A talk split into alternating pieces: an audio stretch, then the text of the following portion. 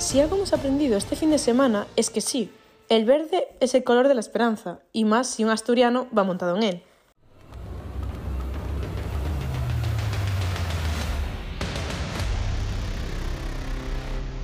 Fernando Alonso consiguió su podio número 99. Volvió a tener a toda España saltando de sus sillas con los adelantamientos y nos hace ver la 33 más cerca de lo que creemos. Pero no es ese el único destacado del fin de semana, y es que sí hubo victoria española en Bahrein. Fue el sábado de la mano de Pepe Martí y Campos Racing, y qué orgullo tener un equipo español en las fórmulas pequeñas, porque Ralph Bosen ganó el sábado y quedó segundo el domingo lo que nos deja líderes de equipos en la Fórmula 2 con Campos, habiendo acabado el año pasado últimos. Además, Alex Palou consiguió sobrevivir en su Chip Ganassi Racing en el Gran Premio de San Petersburgo, en Florida, cuando dos accidentes muy gordos y un par menos exagerados dejaron fuera a 11 de 27 pilotos.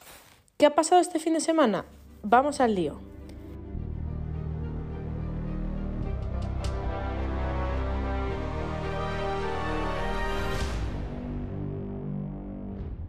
Empezamos a soñar el viernes cuando el Aston Martin de Fernando Alonso quedaba segundo y primero en las dos tandas libres. Pero la parrilla invertida del sábado en la Fórmula 3 nos salía ganadora, porque Pepe Martí se hacía con la primera victoria de la Fórmula 3 de la temporada con una ventaja bastante grande con Franco Colapinto y Cayo Colet. Y es que fue el adelantamiento a cinco vueltas del final que le permitió irse dos segundos y hacerse con la victoria con Fernando Alonso como padre orgulloso felicitándole y disfrutando de la ceremonia del podio, y es que Pepe pertenece al A14 Management, que es la agencia de representación de pilotos que comanda el asturiano. Y quedaros con ese dato, porque es importante para el domingo. El catalán salía segundo detrás de Colapinto, y ya intentó ponerse primero en la salida, pero no salió bien y acabó tercero siendo adelantado por Cayo Collet en la curva 2. Y ese era el orden de los primeros cuando salió el primer safety car, ya que Rafael Villagómez salió disparado a las barreras tras tocarse con Gabriel Bortoleto, en lucha por posición. Tres vueltas más tarde se iba el coche de seguridad y Pepe le robaba la cartera a Collet para ir a por Colapinto. Pero se vio neutralizado con el segundo safety car, cuando el rookie de Hitech, Luke Browning, se quedó parado en una curva tras tener un incidente en la relanzada. Y eso hizo que la competición no volviera hasta la vuelta 12, y viéramos ya los primeros intentos de adelantamiento de Pepe en la curva 4, pero eso no pasó hasta la vuelta 14, porque con la Pinto tapaba bien los huecos, hasta que no lo hizo y Marty pasó, aprovechando, yéndose a por la victoria. El argentino de la Academia Williams intentó arrebatarle la posición a Pepe en varias ocasiones, ocasiones pero el español había cuidado mejor los neumáticos en las vueltas anteriores y el gran ritmo del Campos hizo que se alejara hasta casi dos segundos, cruzando la primera bandera a cuadros con una victoria, acompañado en el podio por Franco y Cayo, quienes empiezan a ver a los Campos como competición después de una mala temporada en 2022.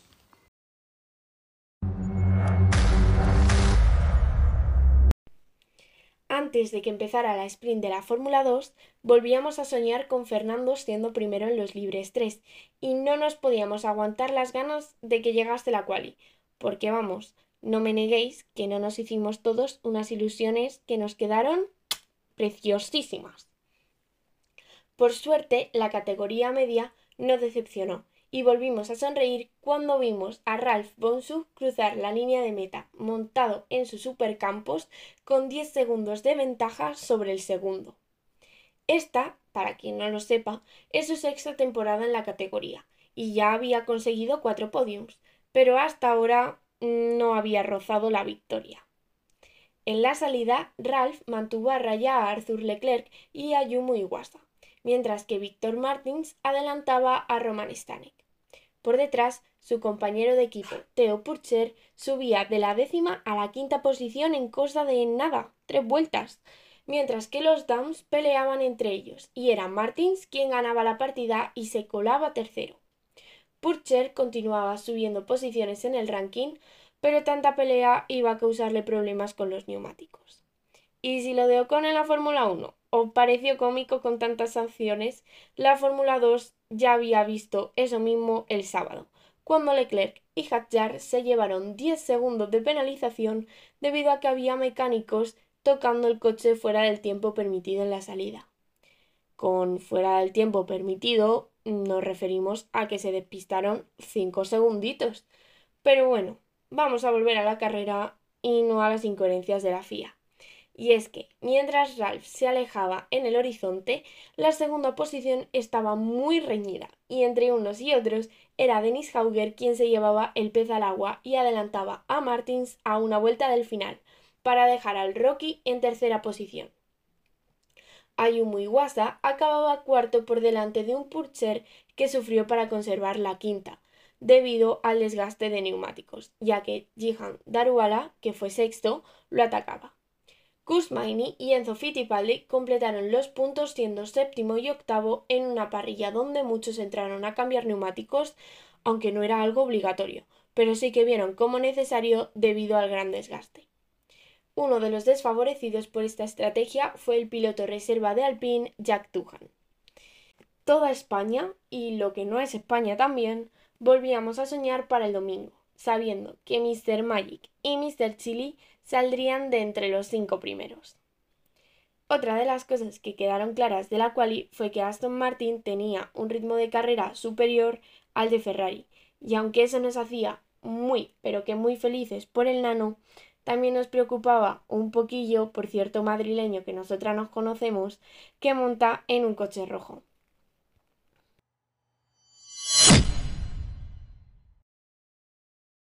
Pero no nos adelantemos a los hechos. Y es que es que nos quedaban dos carreras antes del gran final en Bahrein. Y no decepcionaron. Bortoleto y Pucher se hacían con las victorias en dos carreras caóticas de la F3 y la F2. Gabriel Bortoleto se hacía con la victoria en la F3. Y ¿recordáis que os hemos dicho que retuvierais un detalle con Pepe Martí? Es que el brasileño también es piloto de la A14 Management y también tuvo a un Fernando Alonso como padre orgulloso viéndole en el podio.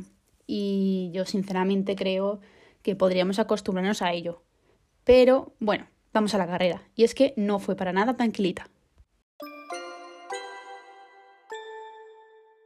Gabriel Mini salió en la pole, pero no la conservó ni hasta la primera curva. Ya tenía delante a Bortoleto y Sauci. Y no, no llevábamos ni diez vueltas que ya salía el primer safety car, y teníamos al primer español fuera. Tommy Smith chocaba con Mari Boya y lo dejaba cao. Y también se quedaba cao el colchón de tres segundos que Bortoleto tenía sobre el segundo. Mini recuperaba el liderato, en la vuelta 10 nada más reanudarse la carrera, y de regalo se llevaba una penalización de 5 segundos exactamente por el mismo motivo a la que Arthur Leclerc la tarde anterior la habían puesto. Mecánicos tocando el coche fuera de tiempo. Ah, y no era el único. Los PHM de Sofía Flores y Piotr Wisnicki empezaban la carrera desde el pit lane exactamente por el mismo motivo. Pero es que, para peor suerte de Mini, en la penúltima vuelta Smith tenía un incidente y salía el safety, lo que hacía que se agrupara todo el grupo. Bueno, hasta el octavo, de primera a octavo. Y Mini pasara de líder a la octava posición. Y la carrera acababa bajo el safety car. Nótese la ironía de la alegría que nos daba eso. La feature, que acababa con un 2 en el podium, ya que Oliver Goez quedaba segundo y Dino Viganovic tercero. Southey y Browning eran cuarto y quinto, Pepe Martí sexto, Kylen Frederick séptimo, Sebas Montoya noveno y Paul Aaron décimo.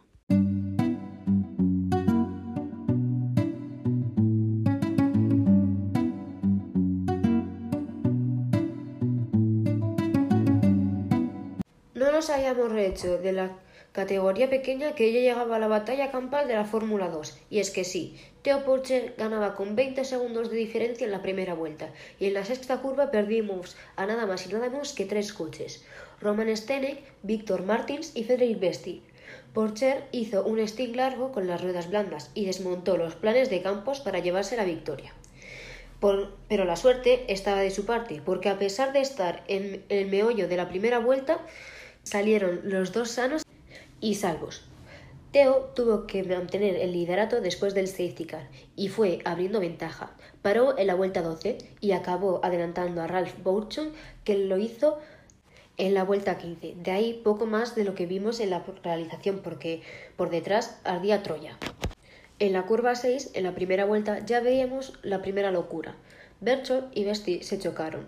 Berchov hizo un 360 y Martins hizo volar a Stenek, intentando adelantarlo. Obviamente fue un que se salve quien pueda. Algunos de los pilotos pisaron la grava y ensuciaron neumáticos. Hubo alguno que otro que se benefició y adelantó como a los campos que se pusieron segundo y tercero. Pero los equipos de el Trident, el Prema y el Art se despedían de la carrera. Los campos trabajaron en equipo una vez que se fue el safety, porque sí, obviamente después de tremenda locura salió. Y Maini dejó pasar a Bourchan, que iba a, estrategia cambiada para intentar llegar hasta el francés. Spoiler, Salió mal a pesar de que Portier tuviera que entrar antes de lo previsto a boxes para poner blando y encima le hizo un undercut a Bourchan. Lo increíble es que los blandos de Portier aguantaron 20 vueltas a un ritmo tan alto que Bourchan no pudo coger y acabó a 20 segundos quedando así primero y segundo. Y todos pensaban que Maini tenía asegurado el tercer puesto. Pero me error. El cohete de Zane Maloney llegó hasta él, desde la decimoctava posición, en dos vueltas del final. Y es que el Rocky de Carlin debió meterle Red Bull al coche para, para la parada de boxes, porque es parte de la Academia de la Bebida Energética y piloto reserva también. Y era octavo en la vuelta 22. Poco a poco se fue quedando con las posiciones de Dohan, Leclerc, que no tuvo el día porque si dieran los premios por excursiones fuera de la pista, se lo lleva él. Y WhatsApp, y Berman, cuyas ruedas dijeron adiós en las últimas vueltas. Berchor acabó quinto a pesar del trompo perdona. Leclerc mágicamente fue sexto por delante de Hatward e Iwasa, Fittipaldi fue noveno y Juan Pablo Correa en su vuelta a la Fórmula 2 fue décimo. Y ahora sí, señoras y señores, abróchense los cinturones porque esto es la Fórmula 1 en estado puro. A las 4 de la tarde, hora española, comenzaba la temporada 2023 de la Fórmula 1. ¿Y de qué manera? Verstappen dominó la carrera desde la curva 1, y es que le habría dado tiempo de irse al drive-thru de un Starbucks, a pedirse un café con la ventaja de tiempo que tuvo desde el minuto 1 de la carrera. Cubrió muy bien en la curva 1 Leclerc, que se vio en pelea con Pérez y Sainz después de que el Red Bull tuviera una salida muy lenta. Hamilton se llevó dos puestos en la salida, tras el caos que hubo cuando George Russell cedió a Lance Stroll y este tocó, accidentalmente, a Fernando Alonso, quien al salir de la curva perdía levemente el coche y así George lo adelantaba. Y los españoles sufríamos y lo veíamos todo perdido, pero la magia nos hizo esperar un poco. Diez vueltas más tarde, Verstappen tenía a Leclerc a seis segundos y medio, y Hamilton con problemas de neumáticos entraba a boxes en la vuelta 13, mientras Alonso dejaba atrás a su compañero de equipo entre las curvas 4 y 6. Ferrari se acercaba, y esta vez no la cagaba, con un doble pit stop en la vuelta 14, igual que Russell. Verstappen lo hacía una vuelta después y Pérez quedaba al mando. El que se creyó el más listo del grupo, Valtteri Bota, se vio sexto tras los pit stops de los de delante, con el suyo ya hecho pero le duró poco, porque en un visto y no visto, Alonso ya y Stroll le dijeron adiós, y a la vez que Pérez salía a boxes a 3 segundos de Charles, quien pilló y adelantó la vuelta 26 para ser segundo. Otra estrategia, Chef's fue la de Aston Martin con Stroll. Undercut a George Russell que salió de perlas y se quedaba con la séptima posición. Con Alonso probaban un overcut a Hamilton para hacerse con la quinta posición y casi sale bien. Pero no pasó nada porque salió a poco más de un segundo y en nada vimos nueve títulos mundiales luchar por el quinto, que acababa cayendo a favor de Magic. Y en casa todos chillábamos como si volviéramos a estar en 2005, porque el adelantamiento de la curva 10 no lo vio llegar ni el propio Toto Wolf. Y ese quinto se convertía en un cuarto, cuando la vuelta 41, la recién cambiada parte eléctrica del motor de Leclerc men decía a Arrivederci y provocaba un mini virtual safety car. El asturiano entonces tenía a menos de 3 segundos a Sainz y el podio, así que tras una espectacular lucha, Magic le dijo bye bye al madrileño y se encaraba ya para su podio 99, dejando a Carlos al acecho de un Hamilton con ruedas mejores que las suyas. Pero la Armada Española sobrevivió al ataque británico y así Carlos acabó quinto por delante de Hamilton, Stroll, Russell, Bottas, Pierre Gasly, quien se estrenaba de manera espectacular con Alpine saliendo último hasta noveno, y Alex Albon, que aguantó el ataque de su noda en la línea de meta. El desgraciado de turno no fue otro que nuestro super amigo Esteban Ocon. Acabó retirándose después de tres penalizaciones distintas. La primera a 5 segundos por irse a Cuenca en la cajetilla de salida, y es que estaba mínimo a medio metro. La segunda de 10 segundos por no cumplir bien la primera sanción. Y la tercera otra de 5 segundos por exceder la velocidad del pit lane. Otros que tuvieron problemas fueron los McLaren. Oscar Piastri se retiró por fallos de caja de cambio y Lando Norris acabó el último por todo tipo de problemas. Y es que pasó por el pit lane nada más y nada menos que seis veces. Mientras la rueda de prensa de los chicos de la Fórmula 1 estaba en la tele, empezaba probablemente la carrera más loca vivida nunca en San Petersburgo, en Florida. Había errores de pilotos, otros que se mandaban mutuamente a las barreras, accidentes donde volaban coches. Marcus Ericsson se hizo con la victoria solo porque Pacto Howard cometía un error poniendo el limitador de velocidad en la línea de meta prácticamente a tres vueltas del final y perdía ritmo. Aunque eso sí, entre todo el caos que hubo, Alex Palou conseguía acabar octavo. Básicamente, el caos en San Petersburgo venía ya desde la primera vuelta de la carrera, donde un accidente enorme sacaba una bandera roja y el Andretti de Devlin de Francesco volaba mientras por delante Grosjean, Herta y Howard conservaban sus posiciones al no querer atacarse. Por detrás, como ya hemos dicho, el caos empezó de la siguiente manera. Dixon golpeaba a Rosenberg y lo mandaba al muro, cosa que obligaba al resto de pilotos a frenar para esquivarlos. Canapino evitó los golpes, aunque acabó fuera, pero Simón Paneggio, Santino Ferrucci y Devlin de Francesco no, por lo que hubo un caos tremendo mientras el 29 de Andretti volaba al ser embestido por Benjamin Pedresen. Media hora más tarde y con los pilotos bien, volvía a la carrera con normalidad. Y en la vuelta 25, Howard adelantó a Herta y se fue a por Grosjean, que estaba ya a 7 segundos. Las ruedas de Herta murieron hasta el punto de que Ericsson, Palou, McLaughlin Dixon y Power lo adelantaron, lo que significaba una cosa. Colton, ¿para en boxes o vas a acabar el último? Así empezaron las primeras paradas en boxes, llevando a McLaughlin a lo más alto de la tabla, saliendo del pit lane por delante de Roman Grosjean. Y quedaos con ese pique porque es importante para más adelante. Más tarde vino el otro accidente fuerte, donde Rinus VeeKay, Jack Harvey y Kyle Kirkwood acababan mal, y sacaban un safety car muy largo, además de que una ambulancia entraba en la pista para asistir a Jax Harvey que se quedó bastante tocado. Eso sí, otro Andretti, esta vez el de Kirkwood, volaba por los aires y aún así pudo continuar y acabar la carrera. Increíble. En la vuelta 50 volvía la bandera verde y Grosjean y Howard perseguían a McLaughlin, mientras Palou estaba un décimo. El español, pico pala, pico pala, pico pala, de ahí no se movía pero poco duró la alegría, ya que Will Power mandaba a Colton Herta al muro y salía otro safety car. Y el californiano no es que estuviera muy contento con la situación que digamos y se quedó a gusto en la entrevista que dio. Volvimos a correr en la vuelta de 68, con paradas en boxes y aquí es donde empieza lo bueno. Grosjean versus McLaughlin. Y spoiler, acabó muy mal para uno de los dos. El Andretti paró antes y cuando en la vuelta 72 el Penske salía de boxes, se encontraron y ninguno quiso dar su brazo a torcer. Lo que viene siendo lo mismo, no dejar espacio.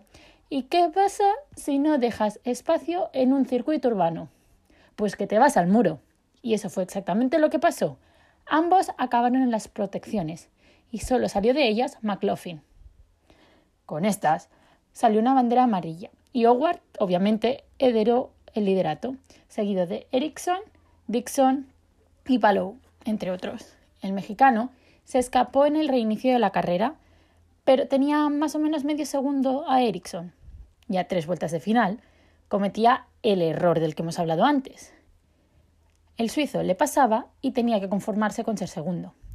Scott Dixon cruzaba la meta tercero y Callum Aylott lo hacía quinto después de una carrera increíble, igual que Marcus Armstrong, que en su debut acababa un décimo. Ha sido un fin de semana movidito, pero es que lo echábamos tanto de menos que ahora no sabemos cómo dos semanas no se nos van a hacer eternas. Menos mal que entre medias hay test de motos y alguna que otra carrera de la Fórmula E. Además, corre el rumor de que Charles va a tener que penalizar ya, a pesar de que va a ser la segunda carrera del Mundial la que viene. Nosotras prometemos traeros toda la información en nuevas entregas. Con esto y un bizcocho nos despedimos hasta pronto. ¡Adiós!